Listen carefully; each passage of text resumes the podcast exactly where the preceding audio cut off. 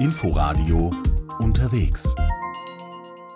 Hallo und herzlich willkommen zu Unterwegs, diesmal in Italien. Am Mikrofon begrüßt Sie Tina Witte. Wir reisen in der nächsten Viertelstunde nach Kalabrien. Die südlichste Region des italienischen Festlandes macht gemeinhin durch Mafiaskandale, hohe Arbeitslosigkeit und Abwanderung von sich reden. Doch die Region hat auch eine andere Seite. Die Provinz Cosenza mit der gleichnamigen Hauptstadt nimmt mit rund 44 Prozent der Fläche den größten Teil Kalabriens ein, also nahezu den gesamten nördlichen und mittleren Teil der Region. Die Landschaft ist sehr abwechselnd abwechslungsreich, bergig oder hügelig, mit großen Tälern und einer sehr reizvollen Provinzhauptstadt. Susanne Killimann hat sie besucht und viele interessante Menschen getroffen. Ein Samstagabend im Zentrum von Cosenza. Die 70.000 Einwohnerstadt liegt in Kalabrien, einer Region im äußersten Süden Italiens, an der Spitze des Stiefels. Zu Tausenden schwärmen die Menschen aus, flanieren in Paaren und Grüppchen auf dem Corso Mazzini, der autofreien Einkaufsmeile im Zentrum der Neustadt. Auf und ab bewegt sich ein nicht enden wollender Menschenstrom. Zwischendrin finden Straßenmusiker ihre Bühne und ihr Publikum.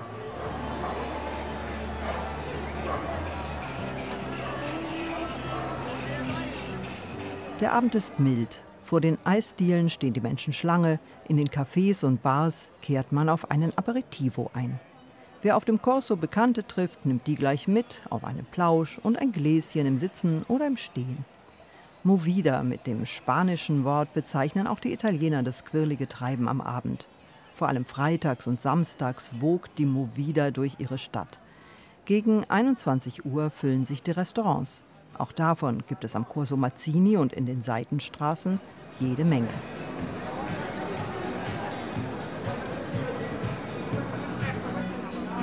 Erst kürzlich haben ein paar junge Leute ein Lokal in der ebenso kurzen wie schmalen Via Cesare Marini eröffnet. Reger Betrieb herrscht auch hier.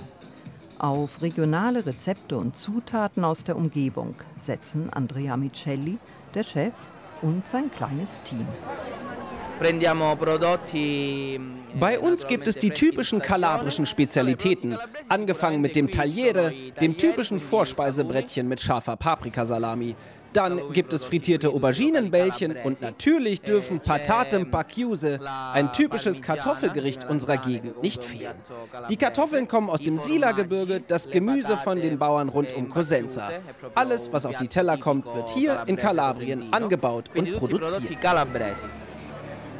Mue hat der junge Unternehmer sein Lokal genannt. Ein Name, der zur aktuellen Aufbruchsstimmung in Cosenza passt. Im kalabrischen Dialekt bedeutet Mue so viel wie Jetzt ist es soweit oder etwas freier übersetzt, wenn nicht jetzt, wann dann? Es ist meist schon sehr weit nach Mitternacht, wenn der Mix aus Musik, Wortschwall und Gelächter allmählich abflaut und die Nachtschwärmer nach Hause gehen. Dass seine Stadt heute ein beliebtes Ausgehpflaster ist, verbucht Mario Occhiuto, Cosenzas Bürgermeister, als seinen größten Erfolg. So lebhaft ist es hier nicht immer zugegangen, erinnert sich der 57-Jährige. Als ich jung war, gab es all diese Lokale nicht. Cosenza hatte eine Pizzeria, das Luna Rossa. Und das war auch schon fast alles. Mit meinen Freunden bin ich damals abends in die umliegenden Dörfer gefahren. Die hatten etwas, das es in der Stadt nicht mehr gab. Eine Piazza als Treffpunkt für alle. In Cosenza gab es damals nur Autos. Der kalabrischen Provinzhauptstadt war es ebenso ergangen wie vielen anderen italienischen Städten in den 1960er und 70er Jahren. Die Gesellschaft automobilisierte sich, in den historischen Stadtkernen wurde es für Menschen und Autos zu eng. Also baute man neu. In der Peripherie, Wohnviertel, Einkaufszentren, Gewerbegebiete. Diese Quartiere mit Monofunktion stünden in krassem Widerspruch zum ursprünglichen Charakter einer italienischen Stadt, sagt Bürgermeister Occhiuto, ein gelernter Architekt. In diesen wunderbaren alten Städten gab es ein enges Nebeneinander aller Lebensbereiche. Die Menschen wohnten dort, arbeiteten dort, verbrachten freie Zeit miteinander. Da war die Kirche, da war das Rathaus, alles, was man brauchte, dicht beieinander. Fantastische Orte waren das. Als es immer mehr Menschen in die modernen Viertel zog, setzte die Verödung der Altstädte ein. Aber nicht überall habe die Abwanderung dieselben Folgen gehabt. In alcune città dove c'era il turismo, i centri storici in manchen Städten in Nord- und Mittelitalien gab es damals schon Tourismus. Dort blieben die historischen Viertel vital. Dank der Touristen hat sich dort ein neuer Wirtschaftszweig entwickelt. Bei uns im Süden aber gab es überhaupt keine Touristen. Hier gab es nur Abwanderung und Verfall. Die leerstehenden Häuser instand zu halten, rechnete sich nicht. Die Häuser waren ja nichts wert. fare manutenzione nelle loro case perché queste case poi valevano poco im Jahr 2011 haben die Cosentiner den Architekt Nokyuto zum Bürgermeister gewählt. Sein Ehrgeiz war und ist es, die stadtplanerischen Fehler der Vergangenheit mit neuen Konzepten zu korrigieren. Quindi cosa ho fatto? Ho eh, ripreso quelle che secondo me quelli che sono i caratteri ich habe die ursprüngliche Idee, was Stadt ist und was eine gute Stadt ausmacht, auf unsere Neustadt übertragen. Menschen haben die Stadt ja einst erfunden, weil sie mit anderen zusammen sein und sich mit ihnen austauschen wollten. Aus diesem Grund war die Piazza das zentrale Element einer Stadt. In den Neubauvierteln aber ist alles auf den Autoverkehr ausgerichtet. Also haben wir erst einmal neue Plätze geschaffen. 15 neue Plätze haben wir angelegt e se vivono nella piazza, nella piazza c'è il municipio, c'è la chiesa. Quindi abbiamo ripreso questa idea e quindi abbiamo creato tante nuove piazze. Circa 15 nuove piazze. Dafür hat die Stadtverwaltung den motorisierten Verkehr in die Schranken gewiesen. Auf einer Hauptverkehrsstraße ließ der Bürgermeister zwei von vier Fahrspuren in breite, von Rasenstreifen und jungen Bäumen gesäumte Fahrradpisten verwandeln. Inzwischen radeln und rollern immer mehr Cosentiner zur Arbeit, zur Schule oder einfach so zum Vergnügen. Erst kürzlich gab es für die neuen sanften Verkehrswege eine Auszeichnung vom italienischen Städte- und Gemeindebund. Eine kleine Sensation für eine Stadt des Südens, denn bis dato konnten sich nur Städte in Mittel- und Norditalien, zum Beispiel Parma oder Mantova, mit derlei Gütesiegeln schmücken. Warmer Wind streicht durch die Blätter, am Ufer raschelt das Schilf.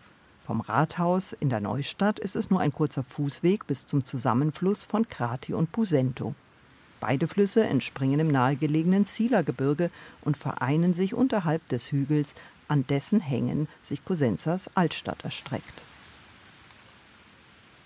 Der Pusento ist deutlich kürzer, aber viel berühmter als der Krati. In seinem Schlamm haben einst die Westgoten ihren König Alerich begraben. Alerich war während der großen Völkerwanderung ins Stiefelland vorgedrungen, hatte Rom geplündert und war auf seinem Weg nach Sizilien im Jahr 410 bei Cosenza gestorben. Zusammen mit dem Leichnam des Königs soll ein Schatz von unermesslichem Wert im Bett des Busento versenkt worden sein. Zu allen Zeiten wurde danach gesucht, nie aber wurde auch nur ein einziger Edelstein gefunden. Während das Ahlerich-Museum noch in der Planungsphase steckt, wurde ein anderes avantgardistisches Projekt am Ufer des Krati schon realisiert. Boxart, die größte Künstlerkolonie Europas. Die Kolonie besteht aus 27 kleinen Holzhäusern, alle sind nachhaltig gebaut. Jede dieser Wohnboxen hat im Erdgeschoss ein Atelier, darüber einen Schlafbereich. Seit 2015 lädt unsere Stadt Kreative aus aller Welt hierher ein. Mehr als 600 Künstlerinnen und Künstler waren schon da und haben sich von Cosenzas Bauwerken, von Dom, Kastell oder Calatrava Brücke oder auch von historischen Persönlichkeiten wie König Alarich inspirieren lassen. Werke, die hier entstehen, schenken die Künstler der Stadt. Gemälde, Fotos, Installationen werden im neuen Box Art Museum gezeigt. Der junge Mann, der die Reporterin aus Deutschland durch die Künstlerkolonie führt, heißt Armando Acri. Der Mann mit kurzgestutztem Bart ist Journalist und Herausgeber einer Kulturzeitschrift. Die Initiativen, mit denen Bürgermeister Occhiuto seiner Stadt neue Energie einflößen will, begleitet Acri seit Jahren. Am Ende jedes Künstlercamps gibt es eine Finissage, einen Rundgang mit dem Bürgermeister und den Kuratoren. Dabei stellen alle Künstlerinnen und Künstler ihre Arbeiten vor. Jeder, der sich dafür interessiert, kann mit dabei sein. Aber auch schon vorher sind Besucher auf dem Boxart Campus willkommen. Wer möchte, kann den Kreativen bei der Arbeit zuschauen und mit ihnen ins Gespräch kommen.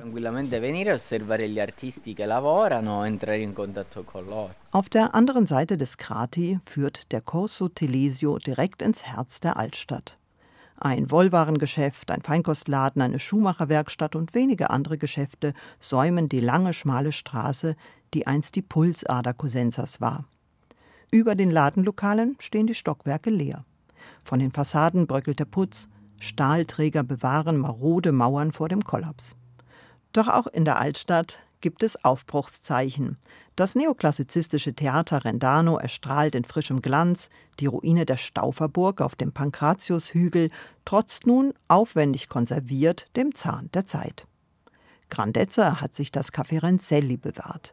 Als eines der ältesten Kaffeehäuser Italiens ist es, Schmuck wie eh und je, schon seit 1803 ein beliebter Treff am Corso. Auf der Terrasse des Cafés sitzen Angestellte der Stadtverwaltung und machen Mittagspause in der Sonne.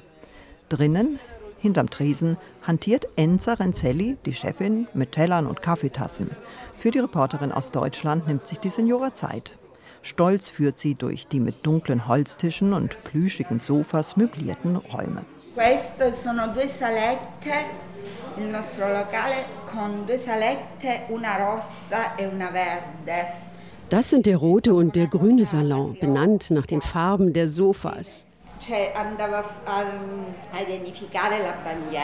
Die Farbwahl war ein patriotisches Bekenntnis.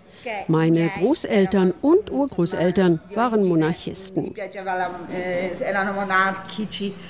Sie haben das Königshaus Savoyen mit Torroncini und Torrefata mit Nougat-Trüffeln und anderen Spezialitäten aus unserer Backstube beliefert. Kurz gesagt, sie waren Hoflieferanten. E Zurück am Kuchenbuffet präsentiert Signora Renzelli die Valchilia das süße Aushängeschild ihres Cafés. Das Gebäck in Schiffchenform wird aus Rührteig hergestellt und mit Mandeln und Schokolade gefüllt.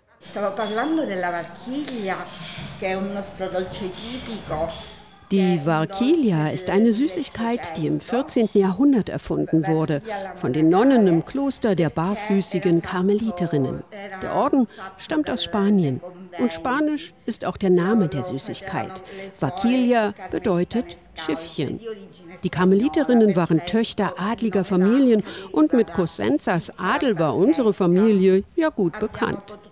So gelangte eines Tages auch dieses Rezept in unsere Konditorei. Etwas vom Glanz einer längst vergangenen Epoche, von der Zeit, als Kalabrien zum Königreich Sizilien gehörte und unter der Herrschaft der spanischen Bourbonen stand, lässt sich im Antiquitätengeschäft von Francesco Paolo Piro erahnen. Gemälde, Kupferstiche, Marmorbüsten, Porzellan, unzählige Objekte aus Kalabriens Adelspalästen verbergen sich hinter der Fensterfront in der Via Monte Santo. Mit Antiquitäten zu handeln, das sei mehr als ein Geschäft, das sei ein Beitrag zum Erhalt von Kulturgut, sagt der 55-Jährige, der sich auf Turnschuhen, geschmeidig wie eine Katze, zwischen den Preziosen in seinem Laden hin und her bewegt. C'erano quattro sedie con due fratelli. Che facevano? Was tun, wenn zwei Geschwister vier antike Stühle erben? Oft heißt es dann, zwei für dich und zwei für mich. Aber das ist der komplette Wahnsinn. Objekte, die zusammengehören, seien es nun Stühle, Leuchter, Vasen oder was auch immer, müssen zusammenbleiben. Ein seriöser Antiquitätenhändler würde sie niemals trennen. Denn der Wert solcher Objekte hängt unter anderem von ihrer Vollständigkeit ab. Ein guter Händler wird auf den richtigen Kunden warten, auf denjenigen, der das komplette Ensemble mit nach Hause nimmt. Wenn Antiquitäten den Besitzer wechseln, so ist es immer auch ein Stück Kulturtransfer. Jedenfalls, wenn man es verantwortungsvoll macht.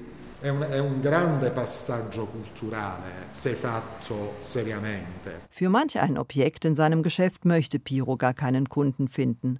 Vor allem nicht für die 200 Jahre alte Spieluhr, die er vor einiger Zeit bei einer Nachlassauflösung in einem von Cosenzas Adelspalästen erworben hat.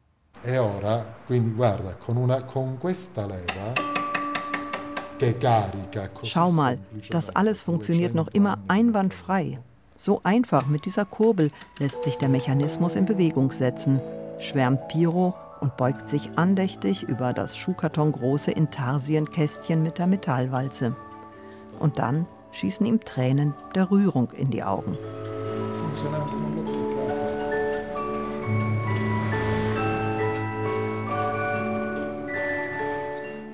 quando la signora Seit dem Augenblick, in dem die Dame des Hauses damals die Spieluhr in Bewegung setzte, habe er bei ihrem Klang stets eine untergegangene Welt vor Augen, sagt Piro. Frauen in langen Röcken, Kavaliere im Frack, Paare, die tanzend über das Parkett eines der prächtigsten Palazzi von Cosenza schweben. Wie ein Fenster in eine ferne Zeit sei die Spieluhr für ihn. Ihr Klang die pure Magie.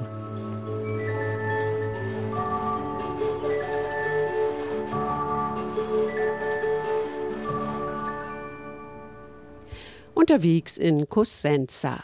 Der Beitrag war von Susanne Killimann. Sie können diese Sendung auch als Podcast in der ARD Audiothek abonnieren. Danke fürs Zuhören und bis nächste Woche. Am Mikrofon verabschiedet sich Tina Wette. RBB 24 Inforadio Podcast.